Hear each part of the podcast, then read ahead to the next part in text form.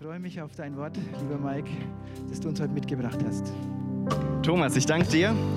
Schönen guten Morgen euch allen. Es ist schön, euch zu sehen. Danke, dass ihr gekommen seid, trotz diesen Temperaturen. Ich habe letzte Woche schon begrüßt mit, wir sind die heißeste Kirche Deutschlands. Und ich glaube, das stimmt immer noch. Hey, steh doch noch mal auf, nachdem die Kollekte an dir vorbeigegangen ist und begrüß doch mal links und rechts und hinter und vor dir jemanden und sag schön, dass du heute Morgen da bist.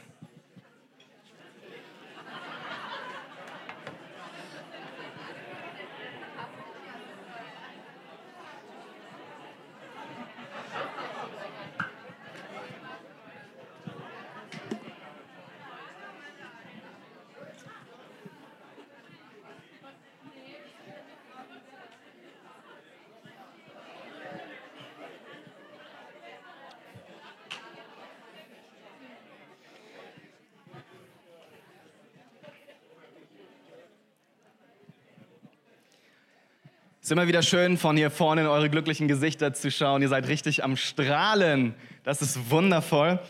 Wir sind in einer Themenreihe, die heute zum Ende kommt, leichter Leben. Und ähm, ich glaube, wir leben in einer Zeit, wo ganz viele sehr gestresst sind. So die Burnout-Rate nimmt rapide zu, immer noch. Und es gibt schon seit Jahrzehnten wahrscheinlich Bücher über Life Balance und irgendwelche Tipps, wie du dein Leben einfacher gestalten kannst, wie du entschleunigen kannst, wie du irgendwie zur Ruhe kommen kannst, wie du dich gegen diesen Stress wehren kannst, um eben nicht im Burnout zu leiden, äh, landen. Und ähm, ich bin davon überzeugt, dass das beste Buch zum Thema Stress und Entschleunigung und Entspannung dieses Buch ist, nämlich die Bibel. Und schon Jesus wusste davon, dass Menschen ähm, gestresst sind, dass sie herausgefordert sind. Und Matthäus ähm, 11 lesen wir das in einem der Evangelien. Da sagt Jesus, hey, wenn ihr gestresst seid, wenn ihr geplagt seid, dann kommt einfach zu mir und lernt von mir. Denn ich kann euch Frieden geben, ich kann euch zeigen, wie man ein Leben lebt in Ruhe und, und in Gottes Frieden. Und das ist auch, glaube ich, was Übernatürliches, was Jesus uns da verspricht und geben kann. Aber deswegen, wenn wir uns mit diesem ganzen Thema Life Balance auseinandersetzen, leichter leben, dann glaube ich, ist das immer der beste Blick, den wir, wenn wir den hier reinmachen. Amen. Krieg ich ein besseres Amen? Amen. Ihr seid wach, sehr gut. Ähm, heute geht es um Freundschaft, nicht um Freiheit. Ähm, also macht einfach Freundschaft aus dem FR da. Und ich glaube, dass Freundschaft extrem wichtig ist um Leben zu leben, das von Ruhe geprägt ist, das ähm, von Entspannung geprägt ist, das einfach stressfrei ist, weil Gott hat uns Menschen zu Beziehungsmenschen geschaffen. Und wenn immer Menschen keine guten, gesunden oder vielleicht auch sogar einfach keine Beziehung haben, dann leiden sie und dann geht es ihnen nicht gut. Und Menschen, die einsam sind und die in herausfordernde Situationen kommen, ja, die Stress auf der Arbeit haben oder im Studium oder die ähm, Nöte durchleben, wenn die alleine sind, dann sind die unglaublich viel gestresster und im wahrsten Sinne des Wortes ärmer dran als Menschen, die ein gutes, gesundes Beziehungsnetzwerk haben. Und das will ich mir heute mit euch anschauen, äh, was die Bibel zu dem ganzen Thema Freundschaft zu sagen hat. Ich glaube, es ganz existenziell wichtig ist. Wir sehen es schon ganz am Anfang, als, als Gott die Welt geschaffen hat. Ähm, da hat er die Welt geschaffen, dann alle Lebewesen und die Tiere und ganz zum Schluss den Menschen, quasi als Krone der Schöpfung. Und als ersten Menschen hat er Adam geschaffen. Und dann war Adam da und Gott hat ihm ähm, alle Tiere vorbeigeschickt und Adam hat ihm Namen gegeben. Und dann sagt Gott irgendwann, hey, keins von diesen Tieren scheint irgendwie zum Menschen zu passen. Der Mensch ist einsam. Und ich glaube nicht, dass Gott das erkennen musste, weil Gott weiß alles und er ist ohne Zeit. Aber ich glaube, Adam musste das erkennen, zu merken, hey, ich brauche ein Gegenüber. Irgendwie, es ist alles wunderschön, es ist perfekt, aber eine Sache fehlt mir noch, das ist ein Gegenüber, einen anderen Menschen. Und dann schafft Gott einen anderen Menschen, das ist Eva. So im Hebräischen heißt es eigentlich Mensch und Menschen. Ja, das, ähm, noch im Wortspiel merkt man das, dass es einfach ein Gegenüber ist von dem Menschen. Wird auch aus Adam, aus seiner Rippe geschaffen, der andere Mensch, die Frau. Und dann ist Adam mit dieser Frau zusammen und Gott sagt, alles ist sehr gut. Jetzt war es perfekt. Der Mensch war nicht mehr alleine, die Schöpfung steht. Gott ist in Beziehung zu den Menschen und es ist wundervoll. Und dann kommt die Sünde. Die Sünde kommt in die Welt und die macht erstmal alles kaputt. Sie zerstört die Beziehung von Gott zu den Menschen, beziehungsweise eher von den Menschen zu Gott. Und dann ähm, zerstört auch die Beziehung zwischen den Menschen. Das Erste, was wir sehen, ist, wie Menschen, also Adam und Eva, erkennen, dass sie nackt sind. Sie sind plötzlich total beschämt. Sie versuchen, das irgendwie zu bedecken. Dann gibt es immer diese schönen Bilder mit so Feigenblättern, die so, ne, so ein bisschen bedecken. Und ähm, sie ziehen sich voneinander zurück, verstecken sich auch vor Gott. Und, und da kommt so viel rein ähm, in das Zwischenmenschliche was das, wie es vorher eigentlich gedacht war, nämlich ähm, harmonisch zu sein, vollkommen zu sein. ohne, ähm, ohne irgendwas dazwischen, das wurde kaputt gemacht. Diese Brücke wurde wie eingerissen und seitdem ist es gar nicht so einfach, in guten Beziehungen zu leben. Vielleicht hast du das gemerkt und wenn ich dich frage, wie viele Freunde du eigentlich hast oder wie viele Beziehungen du hast, die, die gut laufen oder auch nicht so gut, bin mir sicher, dass dir ganz viele einfallen, wo du merkst, da ist es schwierig. Oder du sitzt hier heute Morgen, du denkst, Freundschaft, ich wünschte, ich hätte überhaupt einen Freund und, und du erlebst diese Einsamkeit, die Gott aber niemals für dich ähm, gedacht hat. Ja, Gott möchte nicht, dass Menschen einsam sind. Das ist ein Fakt. Und trotzdem kenne ich viele, die, die unter Einsamkeit leiden und das ist tatsächlich kein Geheimnis, aber in Deutschland, und nicht nur in Deutschland, in, in fast allen westlichen Kulturen, ist eine der größten Herausforderungen, der größten Probleme ist Einsamkeit. So, ich weiß, ich habe das an anderer Stelle schon gesagt, aber wenn man ähm, an die Stadt rangeht und fragt, hey, was, was kann man der Stadt Gutes tun, was, was sind so große Probleme, ist einer der großen Themen immer Einsamkeit. So die Menschen, obwohl so viele auf so engem Raum leben, ähm, sind einsam. So viele Menschen, die, die die leben zu Hause, die sitzen nur noch vor dem Fernseher, die kriegen wenig von ihrer Außenwelt mit, weil sie einfach niemanden haben, zu dem sie gehen könnten. Dann haben wir noch die ganzen sozialen Medien, die dir irgendwie das Gefühl geben, du hast 500 Freunde. Wenn es darauf ankommt, merkst du, da ist vielleicht keiner. Und das ist ein großes Problem in unserer Gesellschaft. Deswegen haben wir entschieden, als Kirche einfach mal über das ganze Thema Freundschaft zu sprechen. Wir glauben, dass es hilfreich sein kann, zu wissen, was sagt die Bibel darüber. Und vielleicht musst du dich auch mal ganz neu damit auseinandersetzen, mit dem ganzen Thema Freundschaft. Und es gibt so ein afrikanisches Sprichwort, das finde ich ganz gut. Das heißt, wenn du schnell gehen willst, dann geh alleine. Wenn du aber weit gehen willst, dann geh gemeinsam. Und ich glaube, das ist fast zutiefst biblisch. Es gibt so viele Stellen, die sagen, hey, zu zweit ist es besser als alleine. Es ist nicht gut, wenn der Mensch allein sei. selbst Jesus spricht von Freundschaft und lebt es vor, was wir später noch sehen werden. Es gibt drei Punkte, die ich heute äh, mit euch anschauen möchte. Das einmal prüfen, vertiefen und genießen. Prüfen, vertiefen, genießen. So prüfen bedeutet, ähm, dass wir uns immer mal wieder anschauen müssen, mit wem umgeben wir uns eigentlich? Wer sind denn unsere Freunde? Tun die uns gut? So, ja, es gibt ja auch diesen Spruch, zeig mir deine Freunde und ich zeig dir deine Zukunft. Ähm, ja, mit wem umgibst du dich? Wen zählst du als deine Freunde? Schlechter Umgang verdirbt gute Sitten, schreibt Paulus im Korintherbrief. Vertiefen, so Freunde, die wachsen nicht einfach auf Bäumen und dann pflückst du die, wenn die danach ist, so Freundschaft bedeutet teilweise richtig Arbeit. Ja, da muss man richtig investieren und genießen. Das verrate ich am Schluss meiner Predigt, was ich damit meine. Also passt auf, ja? Trotz der Hitze. Ähm, was ist Freundschaft? Ich möchte mal ganz platt ein, anfangen. So, wenn man über Freundschaft redet, finde ich es wichtig, überhaupt erstmal darzustellen, was ist überhaupt Freundschaft? So, weil Freundschaft, ähm, das ist so in unserer Kultur so leicht dahingesagt. Ja, ich habe da Freunde auf der Arbeit und die Kassiererin im Supermarkt zähle ich auch schon zur Freundin. Und, und ja, da gibt es überall Freunde irgendwie, meine Kommilitonen, ähm, mein Bruder ist mein bester Freund. Und, und so gibt es immer wieder so, so dieses Wort Freund, das benutzen wir manchmal schon recht ähm, einfach. Und was ich glaube, was, wenn wir uns anschauen, was echte Freundschaft ist und was die Bibel dazu auch sagt, dann, dann ist es vor allem das, was ich jetzt am Anfang gesagt habe. Ich glaube, Freundschaft fängt vor allem an mit Vertrautheit. Ich glaube, Freundschaft basiert vor allem darauf, dass man sich vertrauen kann, dass man echt ist, dass man seine Maske abnehmen kann, dass man selbst sein kann. Und so wie die Sünde das am Anfang zerstört hat, merken wir, glaube ich, dass das eine der größten Herausforderungen ist, um auch neue Menschen kennenzulernen, diesen Schritt zu gehen, zu sagen, hey, ich offenbare mich. Ja, ich lasse ähm, den anderen mich so kennenlernen, wie ich wirklich bin. Wenn wir das tun und auch das Gegenüber das tut, das ist so der erste Schritt, wo echte Freundschaft entstehen kann. Und ihr merkt schon, das braucht Zeit. Ich weiß nicht, wie du das machst, wenn du irgendwo neu hinkommst und erstmal allen erzählst, wer du bist und voll tief einblicken lässt. Das braucht Vertrauen und das wächst manchmal sehr langsam.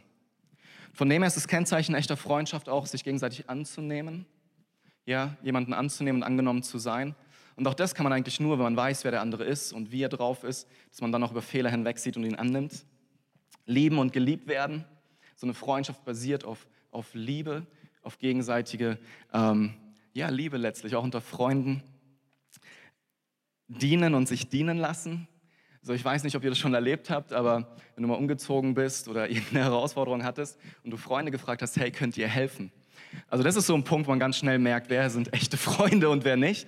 Ähm, ich habe schon erlebt, auch in meiner Familie, wie, wie Freundschaften zu Bruch gegangen sind, weil da nicht die Bereitschaft war zu helfen und das Menschen so enttäuscht hat und so tief verletzt hat, dass Freundschaften daran zerbrochen sind. Ähm, da hatte jemand damals ein Haus gebaut und hat angefragt, ne, ob man da nicht helfen kann und, und die Person wollte das partout nicht und hatte irgendwie Besseres zu tun und, und daran ist, ist so viel zerbrochen, obwohl es so eine tiefe, über Jahrzehnte eine Freundschaft war. Das hatte mich total schockiert damals noch. Ähm, aber so kann es ganz schnell gehen, wenn wir nicht bereit sind, auch einander zu helfen. So Freundschaften sind ganz stark auch darüber definiert, wie bereit wir sind, dem anderen zu dienen und uns auch dienen zu lassen.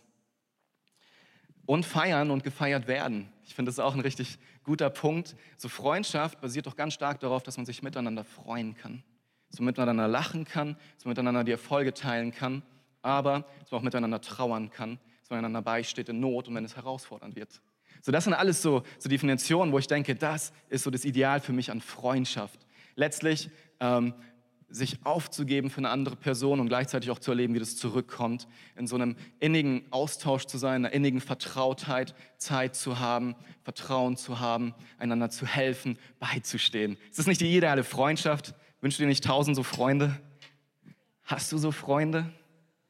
Ich glaube, dass wir ganz oft hinter diesem Ideal zurückbleiben und uns mit vielen Menschen umgeben, die wir als Freunde zählen, die wir zu unseren Freunden zählen, die aber vielleicht gar nicht diesem Ideal entsprechen. Wir denken, gut, es ist halt so. Schließlich kann man jetzt nicht nur perfekte Freunde haben. Aber ich glaube, dass wir uns manchmal zu schnell damit abgeben, dass wir uns zu sehr in Menschen investieren, die letztlich doch nicht Freunde sind, wie ich das unter dieser Definition verstehe. Und mein Ziel heute Morgen ist, dir zu helfen, uns zu helfen, einfach mal einen weiteren Blick zu bekommen über dein Umfeld, über all die Menschen, die du ähm, zu deinem Beziehungsnetzwerk zählst, einfach mal zu schauen, wer sind denn wirklich echte Freunde? Wer sind Menschen, auf die ich mich vertrauen kann, auf die ich mich verlassen kann, die zu mir stehen, zu denen ich stehe? Wer sind diese Menschen? Und dann zu schauen, ob es sich nicht lohnt, ähm, in manche Beziehungen sich mehr zu investieren als in andere und dadurch ähm, zu erleben, wie unser Leben viel entspannter wird, viel leichter wird, weil wir wissen, da sind Menschen, auf die wir uns verlassen können. Seid ihr noch dabei? Yes, sehr gut. Ähm, ich möchte ganz negativ anfangen mit Prüfen und dann mich zum Positiven vorarbeiten. Ähm, so Salomo, einer der weisesten Menschen der Welt, ähm, von dem bringe ich einige Zitate aus den Sprüchen. Und eins ist, Dummheit ist ansteckend. Wenn du mit vernünftigen Menschen Umgang pflegst, wirst du selbst vernünftig. Wenn du dich mit dummen Köpfen einlässt, schadest du dir nur. So, ich weiß nicht, ähm, ob dir das äh, schon mal passiert ist, aber ich glaube spätestens, wenn du selber Kinder hast, die in einem Alter sind, wo sie in die Schule kommen, ich glaube, es fängt schon im Kindergarten an, merke ich jetzt, aber ähm, wenn sie in die Schule kommen oder auch später als Teenager, es ist so entscheidend, was für Freunde die haben. Und du merkst es ganz schnell bei jungen Leuten, wenn die die falschen Freunde bekommen, dann machen die plötzlich Sachen, wo du denkst, hey, so habe ich dich nicht erzogen. Das entspricht doch nicht unseren Familienstandards, weil die plötzlich Dinge tun, wo dir die Ohren schlackern. Und das ist einfach, weil sie schlechten Umgang haben. Aber das hört nicht als, als Jugendlicher auf. Das ist auch als Erwachsener so.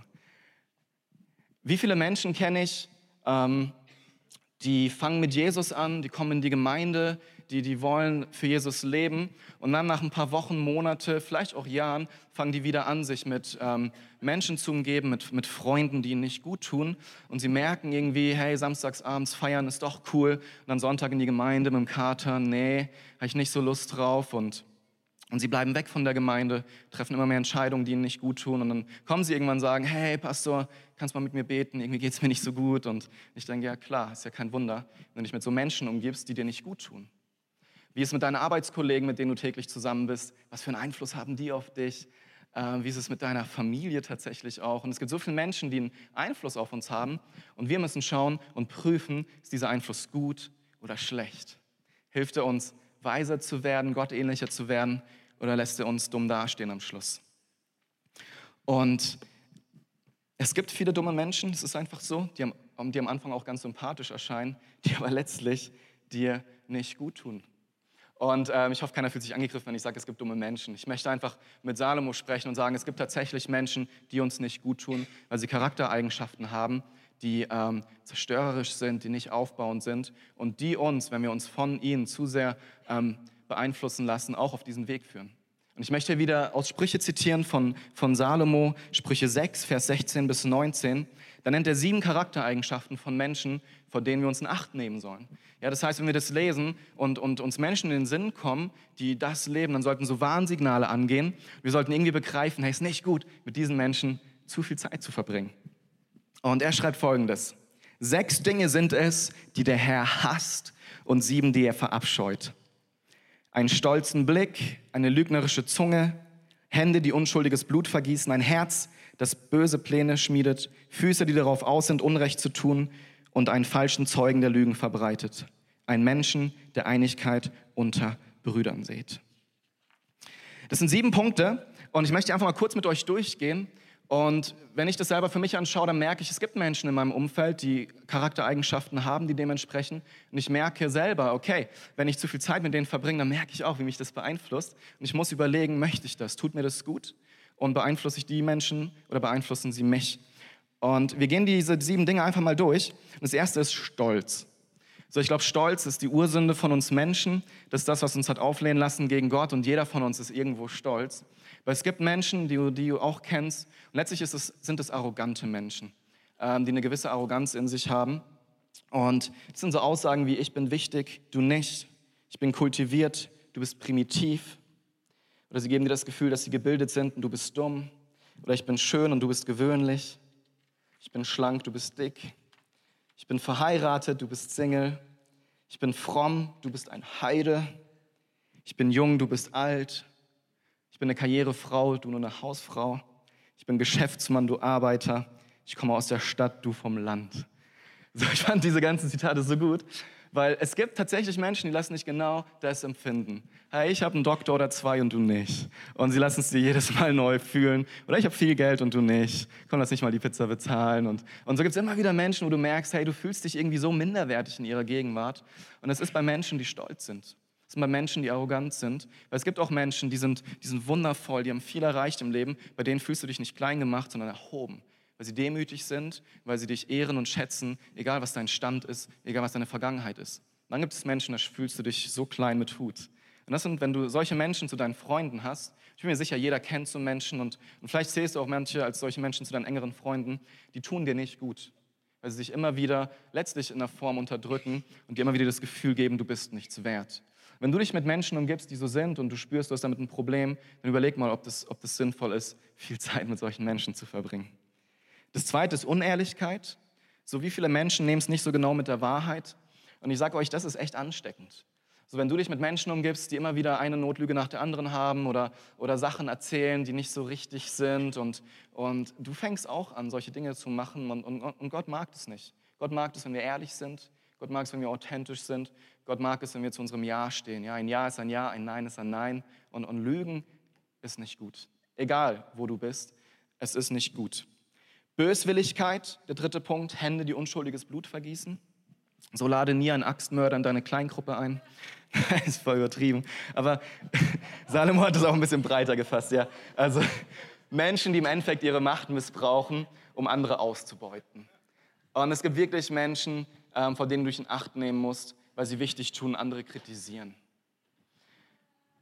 Und die einfach gemein sind. Es gibt Menschen, die sind einfach gemein von ihrer Grundhaltung, die sind immer gegen andere, die, die, ja, die sind am Kritisieren, die machen anderes schlecht. Und wenn du dich mit so Menschen umgibst, das, das tut dir selber nicht gut. Du merkst, wie du irgendwie selber, also das färbt richtig ab. Ja, die sind nicht so positiv, die Menschen, sondern die sind einfach gemein, die sind negativ, die machen andere schlecht. Und, und ich, ich merke es, wenn ich mit so Menschen zusammen bin. Ich finde es voll mühsam weil ähm, es ist nicht gut, gemein zu sein. So Gottes Liebe, es ist viel besser, Menschen zu lieben, als sie zu verurteilen oder andere zu unterdrücken und schlecht zu machen.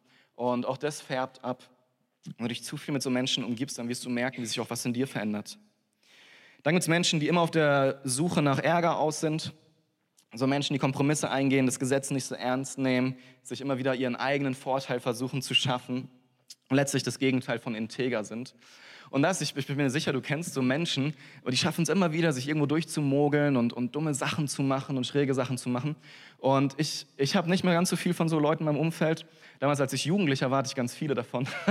Und ich habe mich zu Sachen hinreißen lassen, wo ich im Nachhinein dankbar bin, dass ich nicht im Gefängnis saß. Wirklich. Wir haben wirklich dumme Sachen gemacht. Ähm, so Leute, die meine Vergangenheit kennen, die wissen, was ich meine. Und, und das ist nicht gut, sich mit Menschen zu umgeben, die immer wieder Dinge machen, die nicht in Ordnung sind. Weil du fängst an mitzumachen, einfach nur, um angenommen zu sein. Einfach nur, um dazuzugehören. Und es fängt im Jugendalter an, das ist ganz massiv, aber es hört nicht auf, wenn du älter bist. Es hört nicht auf. Es gibt immer wieder Menschen, die cool sind, die cool auftreten und denkst, oh, wenn ich nur dazugehören könnte. Und dann verleiten die sich dazu, dumme Sachen zu machen. Nimm dich vor so Menschen in Acht. Klatsch und üble Nachrede Deine Freunde erzählen dir immer die neuesten Fakten über andere. Super. Machen sie wahrscheinlich mit anderen auch über dich. So Klatsch und Tratsch ist eine der schlimmsten Sachen, wenn Menschen über andere lästern und, und immer wieder aus dem Nähkästchen plaudern. Das ist nicht nett, das ist verletzend für die anderen Personen, die oft gar nicht wissen, was über ihren Rücken erzählt wird. Und ich sag dir, so so unsere Zunge, ja, die ist so ein Ding, wie die Bibel das sagt. Also was wir mit unserem Mund alles verbrechen können, das ist furchtbar. Wenn du mit Menschen zusammen bist, den ganzen Tag nur tratschen und klatschen, du wirst anfangen, es auch zu tun, ob du willst oder nicht. Da musst du schon sehr bemüht sein, um das auszuhalten. Und ganz ehrlich, ich weiß nicht, auf welche Arbeitsplätze ihr seid oder Kommilitonen an der Uni oder wo auch immer ihr euch rumtreibt. Es gibt ganz, ganz, ganz viele Menschen dazu. Wenn wir ehrlich sind, gehören wir eigentlich auch dazu. Und wir müssen uns immer wieder anstrengen, immer wieder bemühen, nicht schlecht über andere zu reden, nicht zu klatschen und zu tratschen. Und, es ist nicht gut, das zu machen. Und wenn du merkst, du bist da echt drin gefangen und, und du machst es viel und du, du merkst, wie der Heilige Geist ein schlechtes Gewissen da macht, dann guck mal, ob du dich mit Leuten vielleicht umgibst, die das auch machen. Vielleicht ist das eine Lösung, um da rauszukommen. Und zum Schluss Menschen, die Unfrieden stiften. So in Sprüche 16, 28 steht noch, ein hinterlistiger Mensch seht Zank und Streit, dein Lästermaul bringt Freunde auseinander. Ich weiß nicht, ob du so Menschen kennst, aber es gibt Menschen, die schaffen es immer wieder, in eine Gruppe zu kommen und so zu polarisieren oder, oder Menschen auf ihre Seite gegen eine andere Seite zu ziehen. Da ist irgendwie immer Stress, wenn die da sind. Die schaffen es immer, sei es was Politisches oder sei es irgendein anderer Mensch oder so, die schaffen es immer, Leute gegeneinander aufzubringen. Ja, oder auch in der Gemeinde, die kommen dann mit irgendwelchen Gerüchten und sagen, hast du gehört und hast der gemacht hat und, und schau mal und, und gleich hast du so eine innere Haltung, wo du merkst, stimmt, das ist ja voll blöd und, und das entzweit. Und das ist nicht gut. So Jesus sagt, glücklich sind die Friedensstifter. Paulus schreibt an der Stelle, ich glaube es ist Paulus, hey, so, so weit es an dir ist, versuch Frieden mit jedem zu halten. Ja, aber sei nicht jemand, der Zwietracht spätende Menschen auseinanderbringt. Und umgib dich nicht mit Menschen, die das tun, weil auch das wird auf dich abfärben. Und ich habe so angefangen, um uns einfach bewusst zu machen, Freunde sind wichtig und Freunde sind gut, aber nicht alle Freunde tun dir gut. Ja, Freunde sind gut, aber nicht alle tun dir gut. Ich glaube, vieles, was unser Leben beschwert, wo wir merken, wir entwickeln Charaktereigenschaften und wir benehmen uns auf eine Art und Weise, die wir eigentlich nicht möchten, hängt ganz stark damit zusammen, mit welchen Menschen wir umgeben. Weil Menschen prägen uns mehr als alles andere.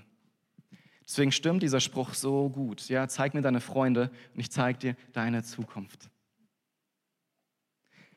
Aber wir bleiben da nicht stehen. Es gibt auch gute Seiten der Freundschaft. Jetzt will wir nicht darüber predigen. Und das Gegenteil von diesen negativen Sachen, das sehen wir in Galater 5 bei den Früchten des Geistes. So wie gut es ist, wenn Menschen liebevoll sind, voller Freude sind, wenn Menschen Frieden ausstrahlen, wenn Menschen geduldig sind, freundlich sind, gütig sind, wenn Menschen treu sind, nachsichtig und selbstbeherrscht. Das sind so die Früchte, die der Geist Gottes in Menschen ähm, schaffen möchte, die an Jesus glauben, denen der Heilige Geist lebt. Und das sind Charaktereigenschaften. Wenn du die in einem Menschen erkennst, hey, dann hast du gewonnen. Wenn du die noch zu deinen Freunden zählen kannst, hey, dann hast du das Beste im Leben. Dann hast du nämlich Freunde, auf die du dich verlassen kannst, die gute göttliche Charaktereigenschaften haben. Und deswegen kann prüfen auch loslösen bedeuten. Wenn du nämlich Menschen hast, die nicht dir gut tun, dann ist es vielleicht mal dran zu gucken, sollte ich Freundschaften auflösen? Sollte ich versuchen, weniger Zeit mit bestimmten Menschen zu verbringen? Und das kann ganz schön schwer sein und hart sein. Als ich mich bekehrt habe mit 18, ähm, ich komme wie gesagt aus einem Leben, das war relativ turbulent. Ich habe, ähm, sage ich es doch, auch mit Drogen und so ein Zeug zu tun gehabt. Ne, echt ein blödes Leben gelebt und ich hatte entsprechende Freunde. Und als ich mich bekehrt habe, bin ich ein halbes Jahr später aus der Stadt weggezogen. Ähm, und ich habe gemerkt, es war eine der besten Entscheidungen, die ich treffen konnte. Ich habe andere Freunde aus der Zeit, die haben Ähnliches erlebt wie ich die haben das nicht geschafft, weil sie da geblieben sind und immer wieder gemerkt haben, wie sie doch wieder zu diesen Freunden hingezogen sind, wie sie doch immer wieder merken, eigentlich mag ich diese Menschen und immer wieder auf die falsche Bahn gebracht wurden. Und ich glaube, Menschen, die, die an einem Ort sind und lange an einem Ort sind, was auch irgendwie natürlich ist, ja, du bist Bayreuther, du bist hier geboren, du stehst vielleicht auch hier, aber auch da, ja, äh, das war nicht ganz positiv. Ähm, da ist es manchmal noch schwieriger, aus Beziehungsgeflechten rauszukommen, weil du die schon seit klein auf kennst. Vielleicht hast du schon Sandkasten miteinander gespielt. Du merkst, diese Entwicklungen, die diese Personen machen, sind nicht gut und sie tun dir nicht gut. Und deswegen ist es so einfach gesagt, ja, löse halt ein paar Freundschaften. Aber manche Freundschaften, die sind dir wichtig, aber du merkst trotzdem, sie sind nicht gut für dich. Und ich möchte heute Morgen dir Mut machen, wirklich mal vielleicht sogar aufzuschreiben, so welche Menschen zählst du zu deinen Freunden und dann zu schauen, mit wem verbringe ich viel Zeit und tun mir diese Menschen wirklich gut. Dann ist es vielleicht dran, bei manchen Menschen einen Gang zurückzuschalten und zu merken, hey, vielleicht sollte ich da weniger investieren oder mich sogar ganz zurückziehen. Dann ist es wichtig, dass du dich gut von denen verabschiedest, dich nicht einfach nicht mehr meldest, das ist nicht so nett.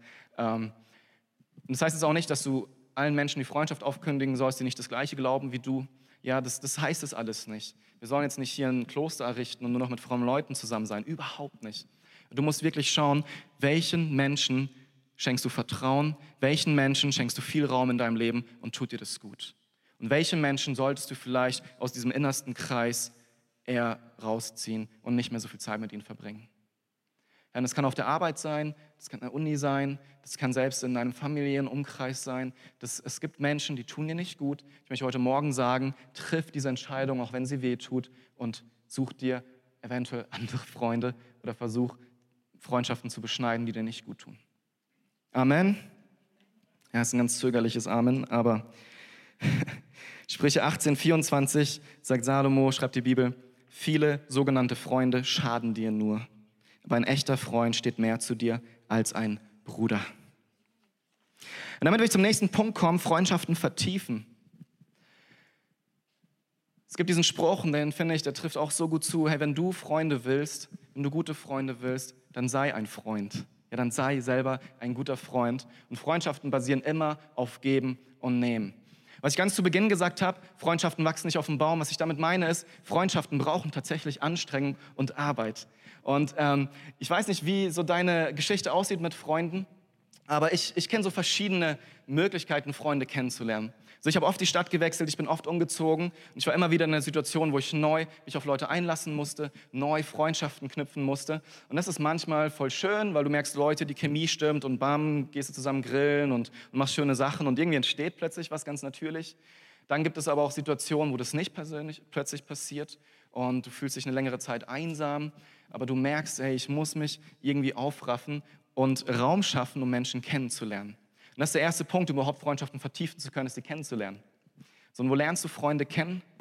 Äh, natürlich kannst du es auf dem Weinfest in Bayreuth, du kannst es an ganz vielen Stellen. Ich glaube, ein sehr guter Ort, um Freunde kennenzulernen, ist die Gemeinde. Weil hier sind Menschen, die glauben das Gleiche wie du. Hier sind Menschen, die hoffentlich positiv sind, weil Jesus sie verändert hat. Hier sind Menschen, die vertrauenswürdig sind. Hier sind Menschen, die, die dir Liebe und Vergebung entgegenbringen. Und Menschen, wo du dich fallen lassen kannst und du selbst sein kannst.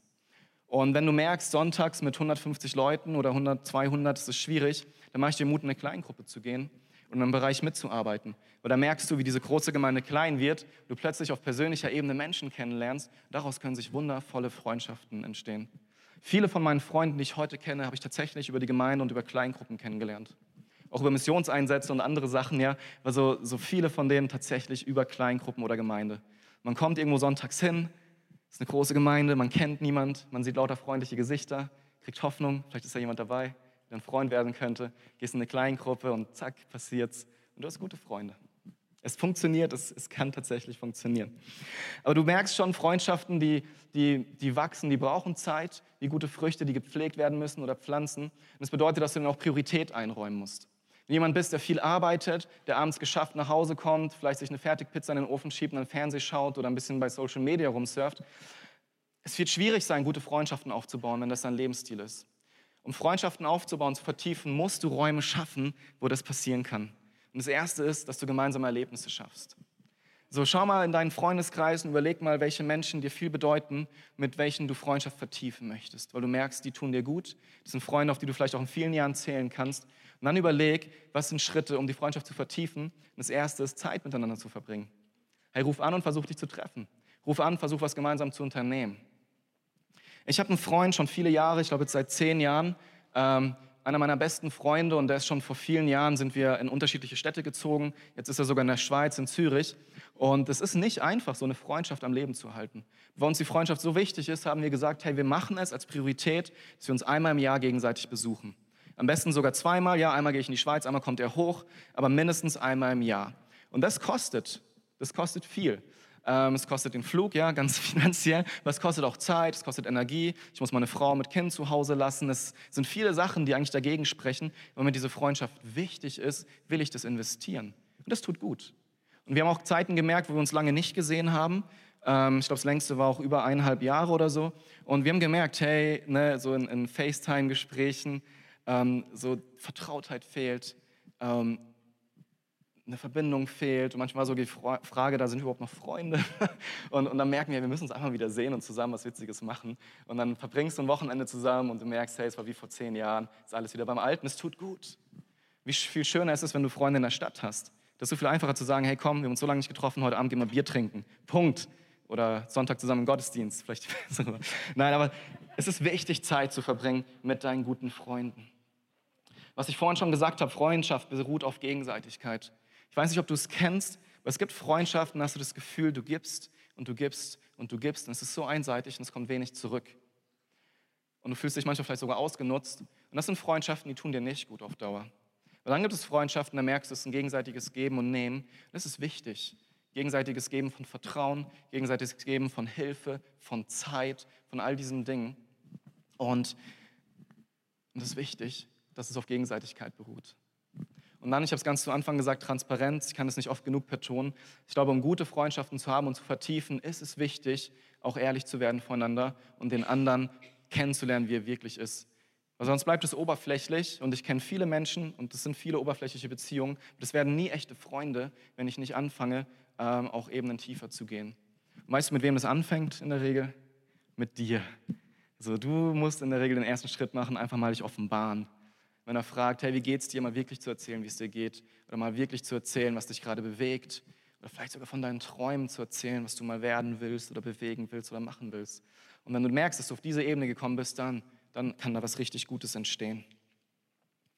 Und noch ein ganz wichtiger Punkt zum Schluss ist Vergebung in Freundschaften. So wie viele Freundschaften gehen kaputt, weil da Verletzung ist, weil da falsche ähm, Erwartungen waren, die, die enttäuscht wurden oder weil man sich irgendwie angeeckt hat, wo man an einen Punkt gekommen ist, wo man nicht die gleiche Meinung hat, man sich auseinandergelebt hat. Freundschaften brauchen Vergebung. Ja, ich, in der Ehe ist es so, aber bei Freundschaften auch. Also gerade mein Freund, den Langjährigen, von dem ich erzählt habe, was wir schon alles für Müll gemacht haben, uns gegenseitig verletzt haben.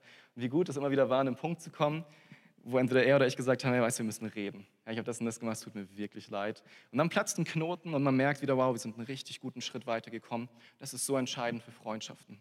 Ich möchte vorweg sagen, wenn du sowas noch nicht erlebt hast in einer Freundschaft, dann ist es wahrscheinlich noch nicht eine richtig echte tiefe Freundschaft. Wenn du merkst, es ist mal dran, dann, dann tu das.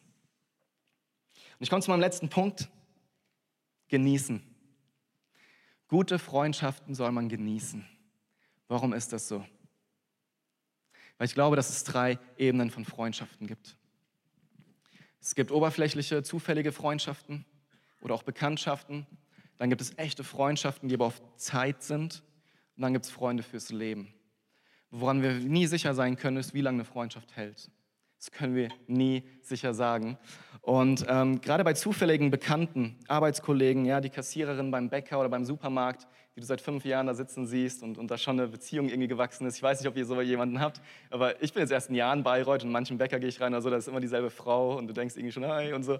Und, und man kennt sich, ja. Das ist das Schöne an Bayreuth, dass irgendwie eine Stadt ist, aber auch ein Dorf. ist eine schöne Stadt, eine schöne Größe. Aber die Frage ist davon, ne? also wir haben oft viele davon, auch Arbeitskollegen. Manchmal arbeiten wir schon seit zehn Jahren mit gewissen Kollegen zusammen. Wir denken, hey, wir sind echte Freunde. Und dann passiert es aber, ein Jobwechsel oder eine Person zieht weg und du merkst, hey, da ist gar nicht so eine krasse Freundschaft, da ist gar nicht so eine Tiefe und der, der, ähm, der Kontakt ebbt ganz schnell ab. Und ich glaube, wir haben sehr viele Menschen um uns herum, und das meine ich mit oberflächlichen Freundschaften, die sehen wir vielleicht sogar täglich, mit denen verbindet uns etwas, aber es ist keine tiefe, echte Freundschaft. Und wenn wir viele von diesen Menschen haben, müssen wir auch überlegen, wollen wir so viel Energie in diese Menschen investieren? Oder ist es nicht besser, etwas mehr Energie in, in echte, dafür vielleicht weniger Freundschaften zu investieren?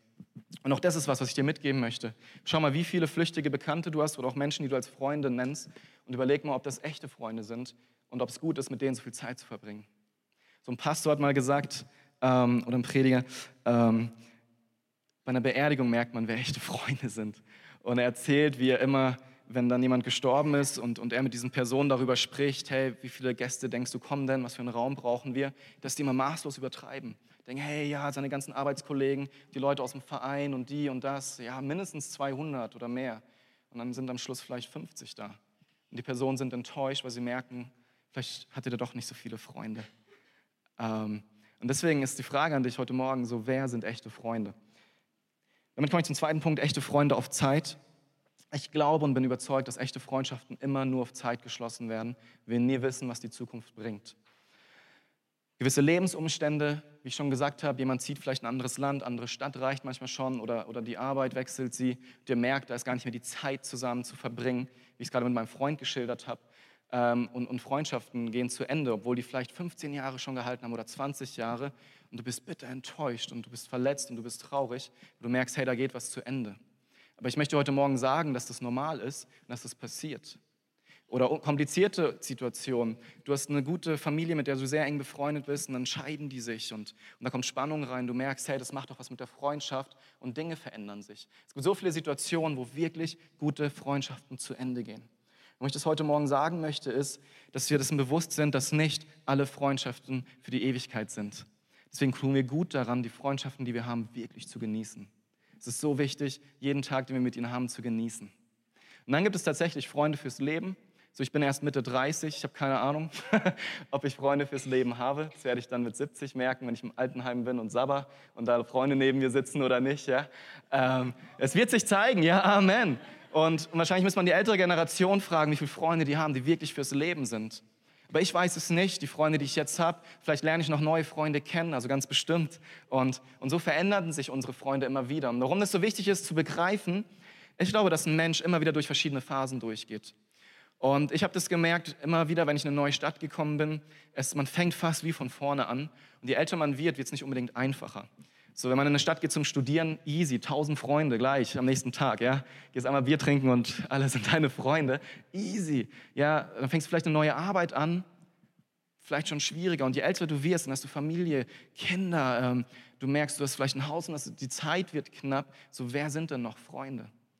Und ich habe das ganz stark erlebt, als ich eben umgezogen bin mit 18,5. Das war eine super Entscheidung, weil ich weg von schlechten Freunden bin in diesem halben Jahr hatte ich so tiefe Freundschaften, allein weil ich Christ geworden bin in der Gemeinde, wie ich es nie für möglich gehalten habe, dass man so gute Freunde haben kann in so kurzer Zeit. Und ich bin in diese neue Stadt gekommen und ich war so einsam. So war auch eine Gemeinde, eine richtig coole auch, wo ich viele Jahre war. Aber ich habe die ersten Monate gemerkt, wie es mich innerlich so zerrissen hat, weil ich so einsam war. Ich habe gespürt, dass es mir weh tut, fast, fast körperlich, ja. Weil ich manchmal dachte, Mann, wen kann ich anrufen? Mit wem kann ich Zeit verbringen? Es war so mühsam. Und deswegen habe ich gemerkt, es schätzen zu lernen, Freunde zu haben, selbst wenn du nicht weißt, ob das eine Freundschaft für die Ewigkeit ist. Einfach zu merken, hey, da sind Menschen, mit denen ich Zeit verbringen darf. Ich darf denen auch Zeit geben. Ich darf kleine Schritte gehen. Ich muss nicht gleich von 0 auf 100 gehen und denken, hey, das ist ein Freund oder nicht und dann halt, nee, lieber nicht, sondern dem Zeit zu geben, dass das wachsen kann. Und das ist das, was ich dir heute Morgen mitgeben möchte.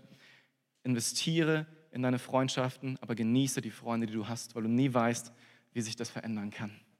Amen. Wenn wir jede echte Freundschaft als etwas sehen, das kommen und gehen kann, sind wir umso dankbarer für jeden Tag, jede Woche und jeden Monat, den wir mit diesen Menschen verbringen dürfen.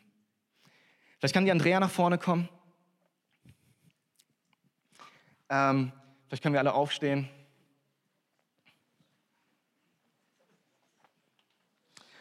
Gott hat uns nicht dafür geschaffen, einsam zu sein.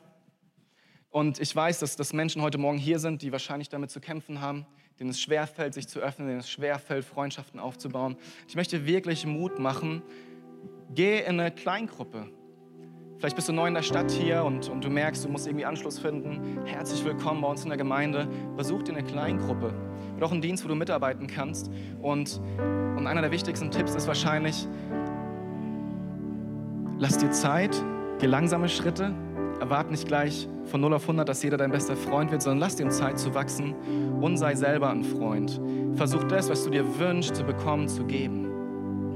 Wenn du jemanden willst, der dich anruft, sich bei dir meldet, Zeit mit dir verbringt, sei du doch die Person, die auf jemanden zugeht und sagt, hey, hast du mal Zeit, sollen wir uns mal auf einen Kaffee treffen?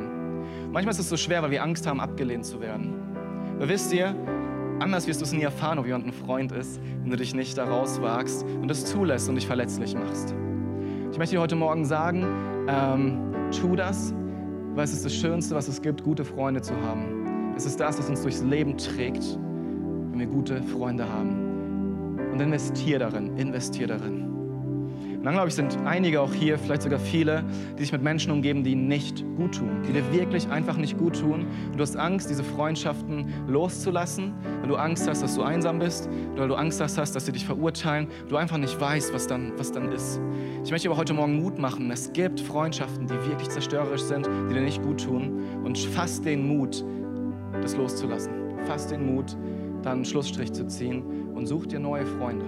Für manche ist es wirklich dran, und für manche wird es ein schwerer Schritt, aber es wird dir so gut tun. Es wird dir helfen, dieses Leben zu kommen, was Gott für dich hat. Ich möchte schließen mit Johannes 15, 13 bis 14. Die größte Liebe beweist der, der sein Leben für seine Freunde hingibt. Und dann sagt Jesus, und ihr seid meine Freunde.